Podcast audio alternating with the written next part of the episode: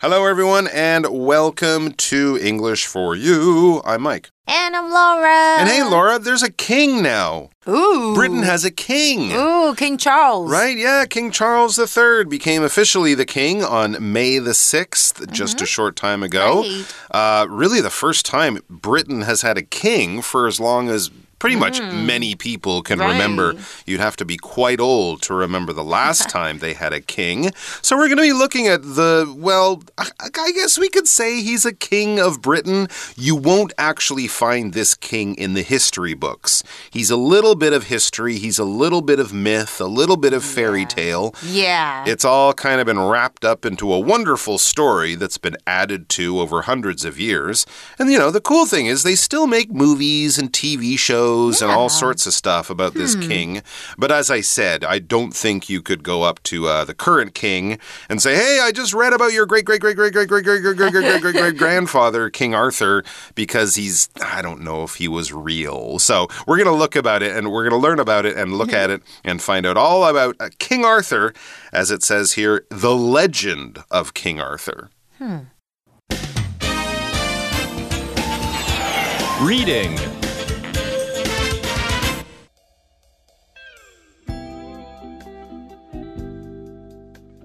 The Legend of King Arthur. Ask any Briton to name old kings, and they'll likely mention King Arthur as one. There and around the world, Arthur is a symbol of heroism and justice. To some people's surprise, though, many historians are doubtful that King Arthur was a real person. It's possible that he's a fictional character whose story is likely based on one of several British kings. According to legend, Arthur was a Celt, the original people from Britain, from around the 5th or 6th century. However, he only appears in sources about 300 years later. From this point, stories of him fighting and defeating the Anglo Saxons, as well as mythical creatures, become more common. A considerable amount of the current story of King Arthur was added by Geoffrey of Monmouth in 1136. He wrote a lot about King Arthur in his account of British history called The History of the Kings of Britain. All right, so let's get into the article. It says Ask any Briton to name old kings, and they'll likely mention King Arthur as one. Well, I hope not, because that shows that British schools aren't teaching history very well. Uh, because, as I said, he's not actually part of real history, but, you know, he's probably more famous than King Edward II or something like that, you know, who was an actual real king of Britain. And yeah, a person from Britain, we could say they're a British person, or we can also call them a Briton. All right, so that could be anyone from Britain, which of course would make up uh, Scotland, England, and Wales. I think that's Br- Great Britain. Um, and of course, from that part of the world, a lot of people they would definitely have heard and know about King Arthur. It says there in Britain and around the world, Arthur is a symbol of heroism and justice. Yeah, he's kind of one of those great heroic kings, not one of the ones who was fat and was famous for killing his wives like Henry VIII. Ooh. Well, he was, and he did.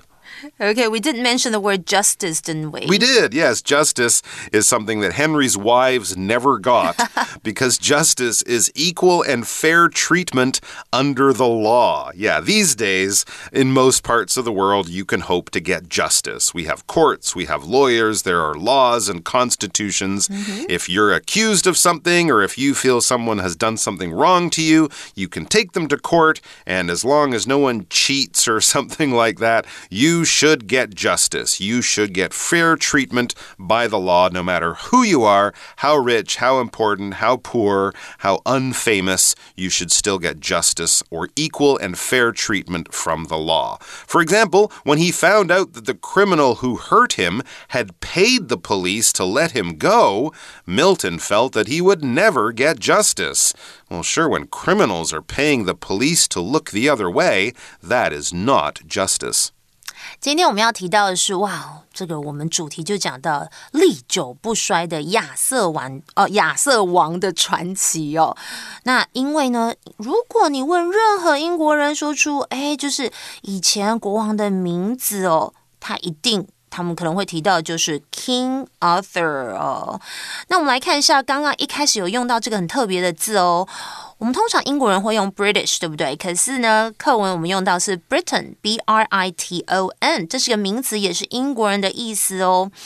那在英国以及世界各地哦，你提到这个 King Arthur，他就是英勇，就是 heroism，OK，就是英雄行为、英雄气概，以及 justice，也就是公平、公正哦，或是正义的一个象征哦。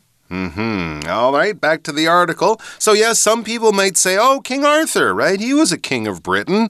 Well, not really. And that's where the article says. To some people's surprise, though, many historians are doubtful that King Arthur was a real person. He might be as made up as Robin Hood and Mickey Mouse and uh, Thomas the Tank Engine.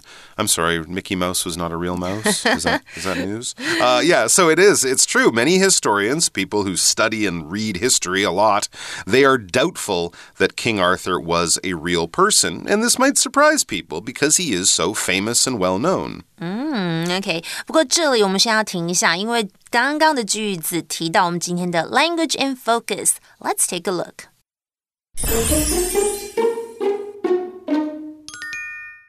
今天的 language and focus 要看到的是 to ones，然后后面要接一个像情绪性的名词哦。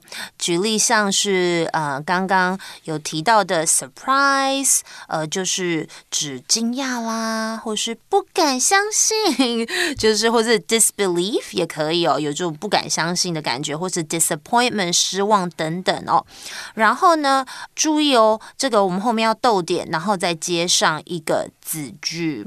那这个句型我们也可以。改成 to the，然后接个情绪性的名词，再加 of somebody，然后逗点后面再接个子句。我们再举个例子会比较清楚。举例来说，To his disappointment, the concert was cancelled due to bad weather. Oh no！大家不能去 Blackpink 的 concert 了吗？OK，那这个句型我们可以用。much to one's，然后后面接上名词，或是 to one's great，然后后面接这个刚刚我们提到的情绪性的名词，来加强语气，表示非常如何如何。举例来说呢，To her great surprise, her boyfriend had planned a surprise party for her birthday. All right, and we have that word doubtful. Yeah, a lot of historians are doubtful that King Arthur was a real person. When you're doubtful, you don't really believe it, or if you kind of want to believe it, you still have many, many questions. You're not like, oh, yeah, that totally believe it. That all makes sense. I have no problem with that. No, you're saying, really? I don't know about that. Can you explain this? And what about that? So you're really not basically jumping into the believing pool. You're kind of standing on the edge of the pool going, are you sure? For example, I'm doubtful about Rudy's claim of being related to King Charles III. Yeah, he says his great great great grandmother had a cousin whose sister married a guy mm. who used to go to a dentist whose brother was the same age. Yeah, I don't know. I'm pretty doubtful. Mm. And plus, he didn't get invited to anything uh, last month. So Ooh. I think it's all a, a big made up story. Okay, doubtful. 大家有没有发现？哎。其中的 b 是不发音的，the b is silent，so you don't say doubtful。doubtful 就是怀疑的或是有疑虑的，这是一个形容词。所以课文提到这个也是让我不敢相信。然而另一个令人惊讶的是，许多历史学家怀疑这个 King Arthur 他是一个真实存在的人物吗？ So he's not real? Well, no, he might just be a legend, kind of a made up character. So, if he's not a real king of England or Britain, that's the question where did he come from? Because, you know, a lot Yeah. of people know of this guy. is he? It says it's possible that he's a fictional character whose story is likely based on one of several British kings. All right, so the I mean the time period we're talking about would be like more than a thousand two hundred years ago, and a lot of the written history from that time has been lost. Right, so we don't have Oh. TV pictures or film of I these see. people. So he could just be a made up or a fictional character that was based on several British kings. So they took these kings from a long time ago, took some of the great things they did, and kind of just created this sort of fairy tale about this oh. one wonderful, noble king, but he never really lived. OK，所以这里我们看到 fictional 这个形容词就是虚构的，而常常我们会用 be based on something or somebody，就是根据什么什么，像是我们常会说，哎，你知道这个电影它是真人真事，它是根据真人真事而改编的，this。Movie is based on a true story，我们就会这么说。所以 King Arthur 他可能是一个虚构的角色，那他的故事可能是呃根据好几位的 英国国王，嗯，很有趣诶。Hmm. So, according to legend, according to the myth or the legend, Arthur was a Celt, the original people from Britain, from around the 5th or 6th century. All right, that's what the story kind of tells us. Again, this is not real history, but if you follow the story, if you read the versions of it, Arthur is often described as a Celt, and the Celt, this is a, a whole family, a whole group of people, like a tribe, sort of like that. These are the original people from Britain. And again, this is a long time ago, 5th or 6th century, so about 1,500 years ago. I was a little bit off there. The original is the first. The first one, many came after it, but this was the very first one. Before this one, it did not exist After this one, there were more of them. Maybe it even became very common, but this was the first one. For example, the original Din Tai Fung restaurant opened in 1972. And of course, now they're all over the world. 好久哦，那刚刚有提到 legend 啊、其实它就是传说、传奇故事，它是一个名词哦。所以根据传说，这个 King Arthur 他是来自于五或是六世纪左右的 Celt。Celt 是名词，就是呃凯尔特人。那就是在很久很久的古时期就已经居住在 Britain 的民族哦，有点像是英国的原住民哦。因为 original 这个字呢，就有原先的、最初的意思，它是一个形容词。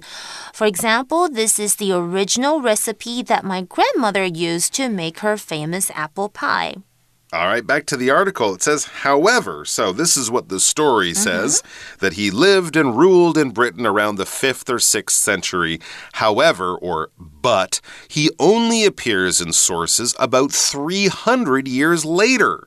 So if he was a king, how come and a famous great king, how one, how come no one wrote about him during the time he was alive and we only hear about this guy 300 years after they say he died? That seems a little weird, hmm. right? From this point it says from 300 years later or around what would that be the 8th or 9th century about a 1000 years ago, from this point stories of him fighting and defeating the Anglo-Saxons as well as mythical creatures become more common. So around that time Maybe the history was discovered, or maybe people just invented this cool character that people at that time really enjoyed writing stories about. And he did all the things that heroes do. He fought against the enemy, he, he fought against mythical creatures, and he became a hero to the people of the country. What is a creature? A creature is an animal, often a bit of an unusual, maybe a scary animal. You could call your dog or your cat or your pet goldfish a creature,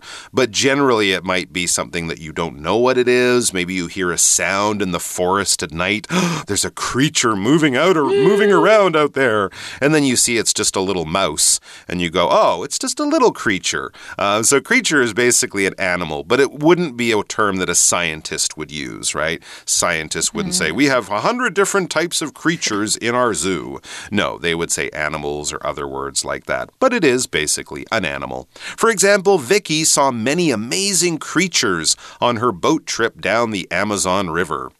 OK，所以课文呢就提到说，然而呢，就是它只在大约三百年后的文献中出现哦。然后它用到 from this Point 在这里表示是特定的时刻或者是时候，所以从那时候起，关于他跟这个 Anglo-Saxons 的人呢，还有神话的生物作战啊，并击败他们的故事就变得更加普遍喽。这里 defeat 提到的就是打败啊、战胜啊，它是一个动词。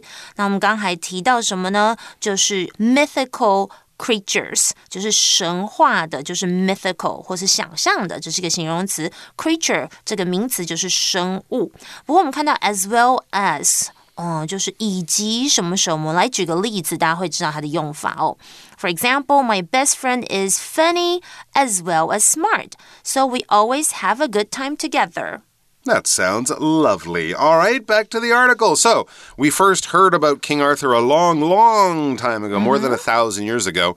But then it was actually even less time than that, around 900 years ago, that a lot of the story we know today really started to become uh, popular. It says a considerable, a considerable amount of the current story of King Arthur was added by Geoffrey of Monmouth in 1136. So, yeah, around 900 years ago ago was when a considerable or a lot, a large amount, a big part of the story was added 900 years ago or so. Uh, so considerable, yeah, it's just a lot, a large amount, something you definitely would notice, something that you won't ignore or won't uh, not pay attention to because it's big, it's a lot, it's considerable. We spent a considerable amount of time waiting for the plane to take off during the storm.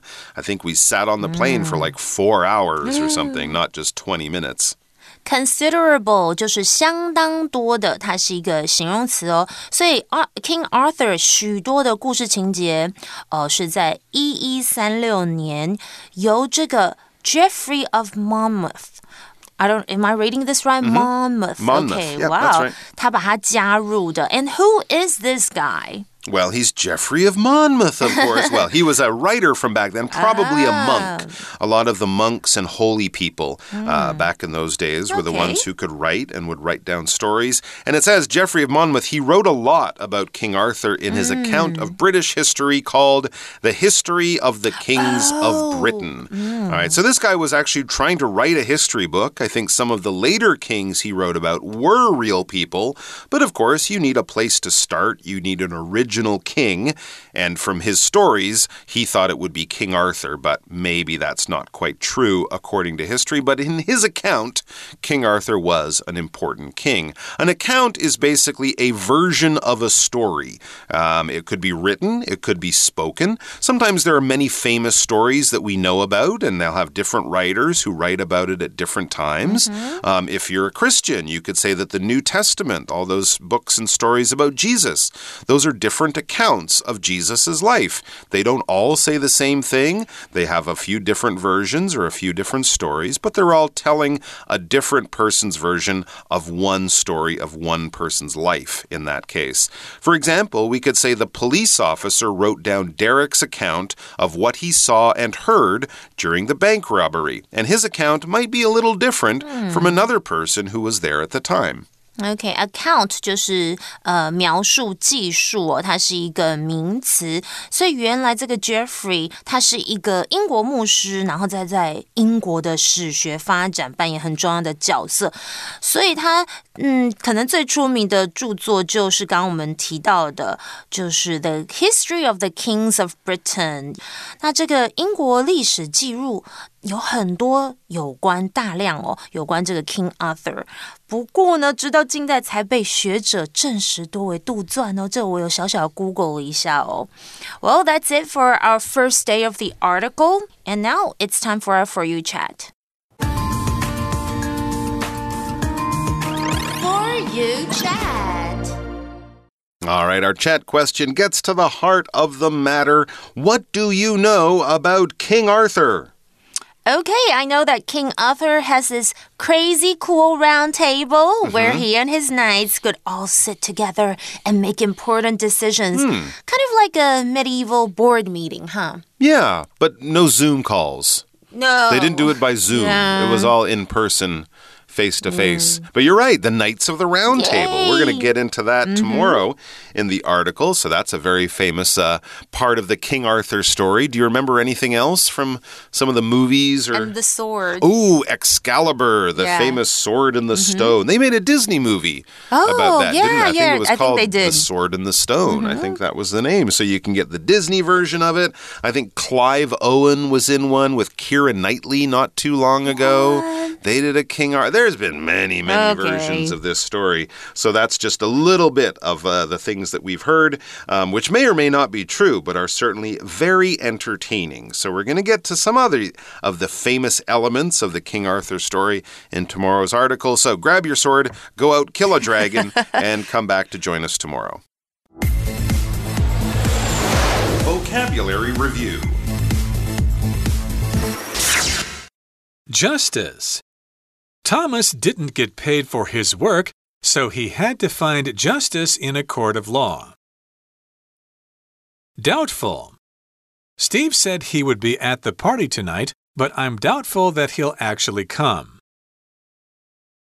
Original. The new phone lasts 36 hours before it needs a charge. That's 50% longer than the original model. Creature. Billy didn't like the comic book because it had lots of scary creatures in it. Considerable. After a considerable effort, the delivery men were able to get the refrigerator up the stairs to the fifth floor.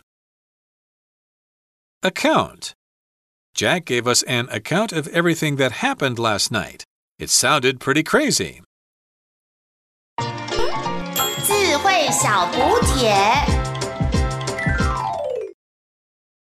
Fictional. Legend. Defeat. Mythical